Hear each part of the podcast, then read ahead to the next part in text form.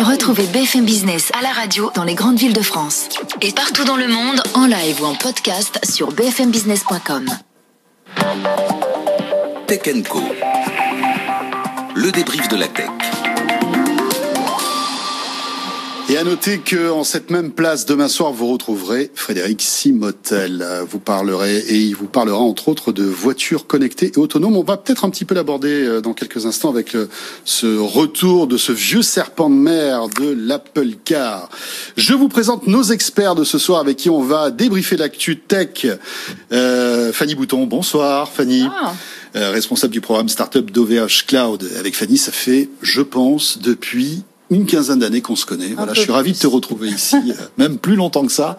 Mon Dieu, le, le, temps passe trop trop vite. Frédéric Bianchi, journaliste à BFM Business, bonsoir. Pas 15 ans qu'on se connaît. Non, non, non, non. Mais, mais malgré tout, euh, on s'apprécie.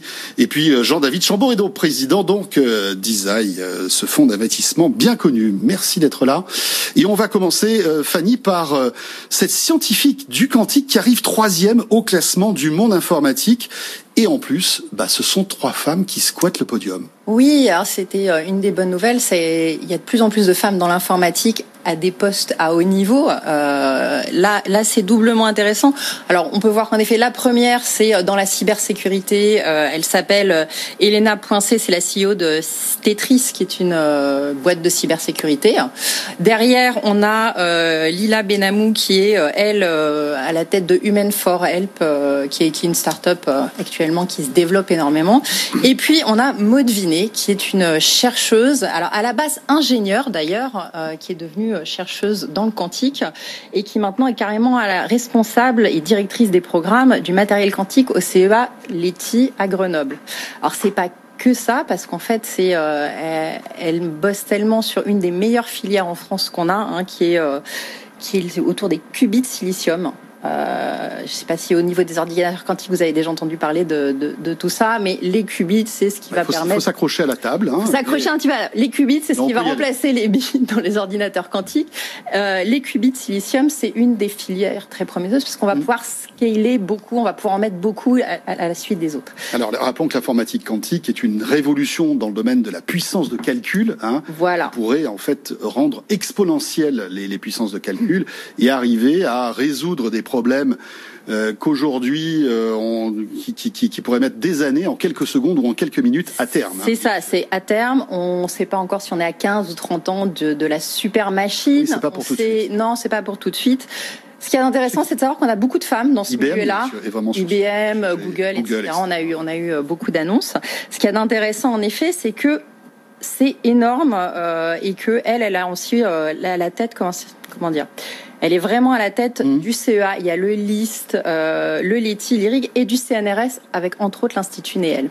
Euh, et ça, c'est vraiment hyper important. Et à côté de ça, bah, il y aura d'autres chercheuses du quantique dont on va encore entendre parler, mais il y a Pascal Sénélard euh, euh, et plein d'autres qui sont en train d'arriver. Il y a plein de femmes, donc je suis très contente parce que c'est quand même un, un, milieu où des fois je me sens un peu seule encore. Non, mais ça fait plaisir. Et les trois premiers, bah, ce sont des femmes. Ça, oui, et elles ont remporté 60% des suffrages de tous les votes. Très bien. Donc, euh, ce voilà. sont les lecteurs du monde informatique hein, qui, euh, qui, Oui, oui, oui. Alors évidemment, après, grâce aux réseaux sociaux, etc., euh, c'est on, on, invite tous ses amis à voter, tous les réseaux à voter. Donc, donc c'est peut-être les femmes qui ont voté un petit peu plus, même non, même pas. Non, non, non. Je pense que c'est un aspect communautaire et, et de relation, mais en effet, c'est hyper important de voir que ce sont des femmes qui ressortent malgré ça. Justement, en général, on parle beaucoup du réseau des hommes, donc ça prouve qu'elles doivent. Mais c'est la deuxième année que le monde informatique met en avant une femme. L'année dernière, c'était Sylvie Viguier. Sophie Vigier, ouais, de, euh, Sophie Vigier, la patronne de l'école 42. 42. Voilà, c'est vrai qu'on dit toujours il y a trop d'hommes dans la tech, il n'y a pas assez de femmes. C'est vrai, bah, cela dit, c'est pas. Ce qui est vrai, non mais ce qui est vrai, bien sûr. Ouais. Là, on montre que euh, bah, il y a des femmes qui réussissent, ce sont des fondatrices en plus hein, de mmh. de leur société. Et euh, parce qu'il y a ça aussi, c'est que les femmes sont présentes, mais pas forcément au cadre de dirigeants. Elles n'ont pas forcément accès au financement. Et là, on, on met en avant des réussites, euh, des réussites féminines, et c'est très bien, c'est très bien. Il y a deux ans, c'était les fondateurs de Snowflake qui avaient Tout remporté ce prix. Donc c'est quand même euh, un classement qui est euh, euh, bah, qui, qui, est assez important et qui montre que mmh. euh, on félicite pas n'importe qui. Voilà, Snowflake, on rappelle, société qui est dans le cloud, qui a fait une entrée fracassante en bourse à New York. York cette année avec, euh, avec un IPO très important. Alors, il faut s'en réjouir, bien sûr. Il faut que ça continue. Euh, trois lauréates. Voilà, il faut que ça continue et que ça, voilà, que ça s'amplifie. Malgré tout, Jean-David Chamboredon, on est loin de la parité hein, dans le monde de, de la tech. Ah, nous, de la tech, c'est un monde très masculin. Hein, je crois que le, nombre de femmes fondatrices CIO d'entreprises est de l'ordre de 10%, mhm. donc une sur 10. C'est dû pour une grande part aux écoles d'ingénieurs, hein, qui sont euh, quand même très très masculines. Je crois que depuis 30 ou 40 ans, il n'y a pas eu d'évolution d'ailleurs. C'est à peu près toujours le même nombre de, jeunes femmes dans les écoles d'ingénieurs, à peu près 15%. Est-ce que c'est en train de changer Ça ne bouge pas vraiment. Pour les jeunes, les jeunes filles se mettent un petit peu plus à la tech, suivent des cursus comme ça Alors non, le, le, pardon, le, problème c'est qu'on est même un peu en régression par rapport aux années 80. Moi, c'est un de mes grands combats, et entre autres parce qu'on a un problème de reproductibilité, c'est-à-dire que les parents euh, ne sachant pas qu'on ne comprennent plus les technologies, il y a un peu un fossé, et donc on conseille toujours aux jeunes femmes d'aller vers des choses qu'on comprend et hmm. qu'on sait faire et qui sont des donc voilà, donc ça, ça n'évolue pas beaucoup. Il y a aussi la manière d'enseigner, a priori. Qu'est-ce que vous pourriez dire à toutes, qu'est-ce que tu pourrais dire à toutes les jeunes filles qui nous regardent, par exemple, ou qui nous écoutent ce soir? Et qui ne savent pas encore dans quelle euh, direction aller euh Alors, je dirais un, c'est euh, se défaire du syndrome de l'imposture, parce que c'est quand même une des choses que je rencontre le plus souvent. Je vois beaucoup de femmes très compétentes refuser d'aller sur scène ou d'intervenir parce qu'elles pensent qu'elles ne maîtrisent pas assez un sujet, là où un homme va beaucoup moins hésiter. Il y a plus de doute chez la femme. Ouais, je pense que c'est dans l'éducation et mmh. que euh, qu'il faut il faut vraiment arriver à balayer ça et euh, deux faut faut faire les choses par passion aussi, c'est clair. Euh, c'est pas c'est pas un métier facile, mais euh, faut pas hésiter parce que c'est plutôt un, un, milieu où on peut vraiment s'affirmer et euh, c'est pas si fermé que ça. Quoi. C'est, c'est une histoire d'envie et de, de découverte. Moi, je c'est plus, j'ai plus envie de dire aux parents, mais laissez les filles aller coder, faire des choses que vous comprenez pas et les garçons aussi d'ailleurs. Hein, c'est aller vers des métiers de la, de la science mmh. et de la tech parce que c'est des il y a du boulot là-bas. Ce qu'on peut dire, c'est que la, la, French Tech euh, a pris conscience de ce besoin de diversité, de parité, ou en tout cas de, de combler euh, une forme de, de, de, déséquilibre trop fort. Et donc je pense que c'est très positif. Ce qui se passe depuis 2-3 euh, ans est très positif. Euh, nous, par exemple, chez Isaïe, on a mesuré euh, notre deal flow. On reçoit 2500 projets par an. Et on a regardé à tous les stades, est-ce que le nombre de femmes était toujours le même au pourcentage? Est-ce qu'on n'était pas sexiste, en fait, dans notre analyse des dossiers? Et on a pu, d'ailleurs, on a, sur des chiffres qui sont finalement significatifs, bah, montrer que les, les, femmes passaient les étapes de la même façon que les hommes. Simplement, elles étaient en haut de funnel elles étaient dix fois moins nombreuses. Donc en bas de funnel, elles étaient euh, dix fois moins nombreuses. C'est bon, c'est euh, statistiques. Voilà. Enfin, en tout cas, ça, il y a une vigilance sur le sujet. Elle est récente et elle est, elle est très positive. Allez, on change carrément de sujet. Dépêche Reuters qui est tombé euh, aujourd'hui. Voilà le projet Apple Car revient sur le tapis. On en parle depuis 2014 de ce fameux projet Titan, de cette voiture électrique euh, autonome d'Apple. Euh, ça a été euh, un peu le yo-yo. Hein. un coup, c'était voilà presque prêt. Après, on a cru comprendre qu'Apple a abandonné ce projet. Et là, ça revient sur le tapis, Frédéric. Oui, alors on va voir comment ça revient. C'est une info de Reuters qui semble assez précise. Hein. Ils ont eu des informations, euh, semble-t-il, en interne. C'est vrai que le projet Titan, c'est l'Apple Car. Moi, je pensais que c'était terminé en 2019. En 2019, Apple a licencié 200 personnes qui bossaient sur le projet, sur ce projet-là. Il y avait un employé chinois qui avait été arrêté par le FBI, qui avait euh, volé euh, des documents. Donc on pensait que c'était la fin du truc. Alors Apple, euh, enfin il y avait eu des rumeurs parce qu'Apple communique pas vraiment dessus. Des rumeurs sur lesquelles Apple se recentrait plus sur une solution logicielle, sur l'intelligence artificielle, en gros un OS pour les pour les voitures. Bon bah là apparemment non. Hein. D'après les informations de Reuters, Apple travaille bien sur une voiture, une voiture électrique. Alors avec des partenaires évidemment, Apple ne va pas faire une voiture euh, lui-même. Il y aurait un partenaire équipementier. La grosse innovation de cette Apple Car qui sortirait 2024, 2025, 2026, on ne sait pas trop quand. en tout cas, elle arrivera peut-être un jour. Ne l'attendez pas tout de suite. Hein, si vous avez besoin d'une voiture, je pense que il faut en acheter une autre avant. Hein. Euh, ce serait la batterie. Apple utiliserait vrai y aurait une, technologie, de rupture hein, différente. Donc euh, les batteries classiques, c'est les batteries lithium-ion qu'on connaît. Là, ce serait une batterie lithium-fer phosphate. Alors c'est la technologie. Je me suis un petit peu renseigné. Je suis pas un grand spécialiste.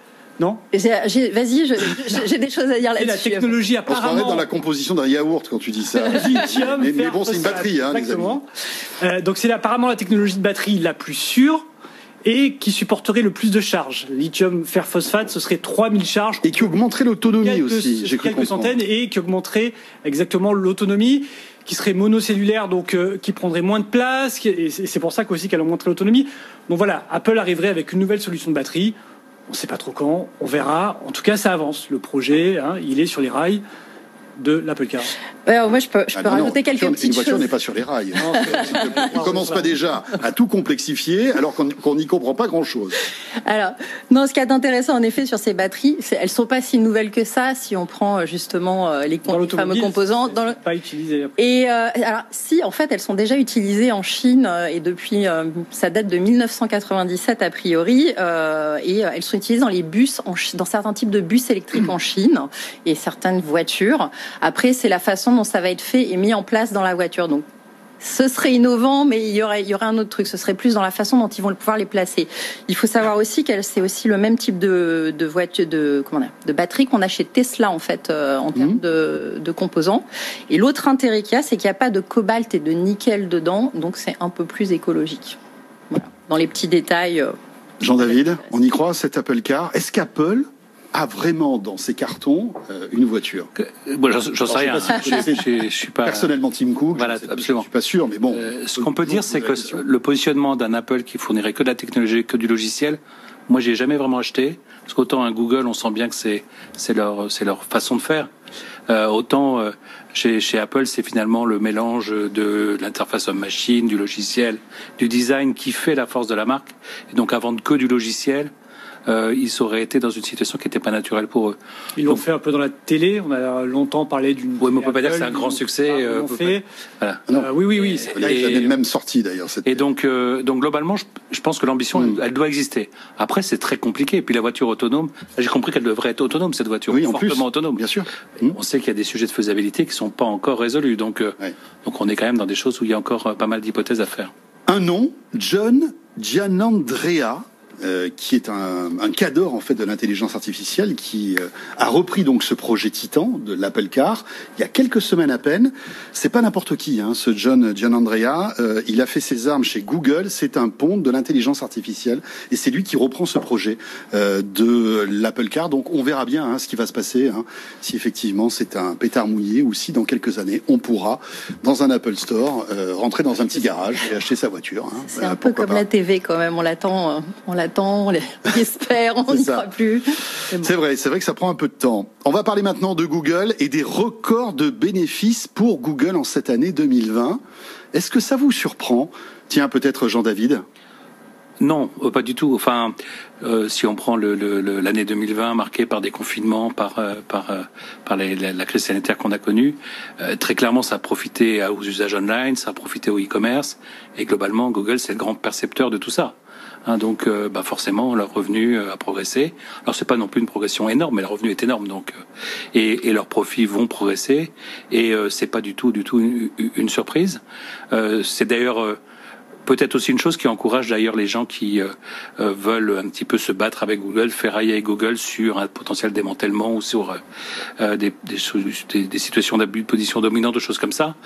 une raison de plus pour tous ces adversaires, en disant regardez, c'est insolent, euh, ils font des profits euh, colossaux euh, dans une année de crise. voilà. Bon, mais globalement, on peut dire que plus les gens sont online, plus les gens achètent online, plus Google gagne d'argent. Et 2020 est une année qui, qui leur va bien en fait. Frédéric. oui, on aurait pu quand même s'attendre à une chute des revenus. D'ailleurs, ils ont un peu baissé au deuxième, au deuxième trimestre avec l'effondrement du marché publicitaire quand même, parce qu'on a eu un deuxième trimestre difficile. Oui, c'est vrai que la pub était moins dynamique au début, en tout cas. Euh, ouais, mais Google est vraiment sur la pub à la performance, la vente au clic, etc., qui résiste beaucoup mieux que le branding. Ils sont bien partis après, voilà. Ça a été surtout le premier, la période du premier confinement. Les revenus Google avaient un peu baissé. Quand on dit un peu baissé, ils avaient fait 11 milliards de dollars de bénéfices quand même. Euh, voilà, c'est reparti très fort. C'est surtout YouTube, je crois, qui tire aujourd'hui l'activité de Google fortement. Bon, ben là, voilà, c'est le, c'est le côté, euh, le côté pile du, du confinement. C'est vrai qu'il y, a eu des chutes publicitaires, mais on était tous à la maison. On a plus que jamais regardé des vidéos YouTube, et je crois que le, le, chiffre d'affaires de YouTube a progressé de 30% cette année. Mmh. C'est colossal. Alors oui, Google est aujourd'hui au cœur, aux États-Unis, de nombreuses enquêtes pour abus de position dominante. En Europe, certainement bientôt, on, en a parlé euh, pas mal ces dernières semaines avec les nouveaux projets, euh, de directive européenne sur euh, les abus de position dominante, sur DMA et DSA. Donc voilà, ces géants de la tech, on dit Google, mais Facebook, Amazon, n'en parlons pas. Ça va être une année exceptionnelle, record. La capitalisation de Google aujourd'hui, elle frôle les 1500 milliards de dollars. Donc oui, aujourd'hui, les GAFA n'ont pas trop de soucis à se faire, et Google en particulier. Non, non, et c'est pas les seuls, c'est tout le secteur de la tech, euh, OVH Cloud compris, euh, euh, en tire certains types de bénéfices, même si ça a été compliqué pour toute la mise en place du télétravail et d'autres façons de travailler, hein, ça a des coûts aussi. Mais en tout cas, c'est hyper intéressant. Et en effet, on a vu l'accélération de la transformation digitale de, des ETI, d'autres, de, même de grands groupes, hein, s'accélérer. Dans la supply chain, euh, j'ai rencontré pas mal de monde, ils disaient qu'ils avaient gagné 5 ans de R&D euh, de devoir accélérer leur hmm. transformation et de tout digitaliser. Donc, Bien évidemment, les géants de la tech vont tous, euh, vont tous y gagner et c'est normal que Google, même avec tous les procès qu'il y a derrière, euh, soit, soit en avant. Et aussi, surtout, c'est ils ont encore un peu de marge, ils peuvent en profiter. Euh, le business avant la loi, ils ont encore 18, 24 mois devant eux avant de se faire encore plus taper sur les doigts. Donc, pourquoi s'en priver? Et quand on voit le nombre de publicités qu'on a maintenant sur YouTube, on peut comprendre que les résultats euh, de Google soient si euh, exceptionnels, parce que je ne sais pas si vous avez remarqué, il y a de plus en plus de pubs sur YouTube. C'est incroyable. Enfin bon, ça c'était euh, une petite remarque consommateur personnelle, désolé. Jean-David, Fanny et Fred, on revient dans un instant pour la suite de ce débrief de l'actualité tech sur BFM Business dans Tech Co. On va parler de cette faille dans e-message qui a permis d'espionner des journalistes. on va parler du fiasco aussi de Cyberpunk, vous savez ce, fameux jeu qui aurait coûté plus de 300 millions de dollars. Euh, et puis euh, ce smartphone étonnant avec un capteur photo sous l'écran, parce que ça sera l'une des tendances des smartphones de l'année 2021. On parle de tout cela avec nos experts dans une minute. À tout de suite. Au bureau ou en déplacement, écoutez BFM Business à la radio à Brest 107.3. Les études internationales estiment qu'une tonne de CO2 dépensée dans le numérique, c'est 10 tonnes économisées par les autres secteurs. Écoutez BFM Business partout dans le monde, en live ou en podcast sur bfmbusiness.com. On ne fera pas la transition écologique sur un champ de ruines, on ne la fera pas en sabotant l'économie. BFM Business à Strasbourg, 106.9. C'est un titre qui a monté et qui monte encore ce matin. Donc ça a été une belle opération pour utiliser notre trésorerie sans trop de risques. BFM Business, la radio de l'info économique et financière.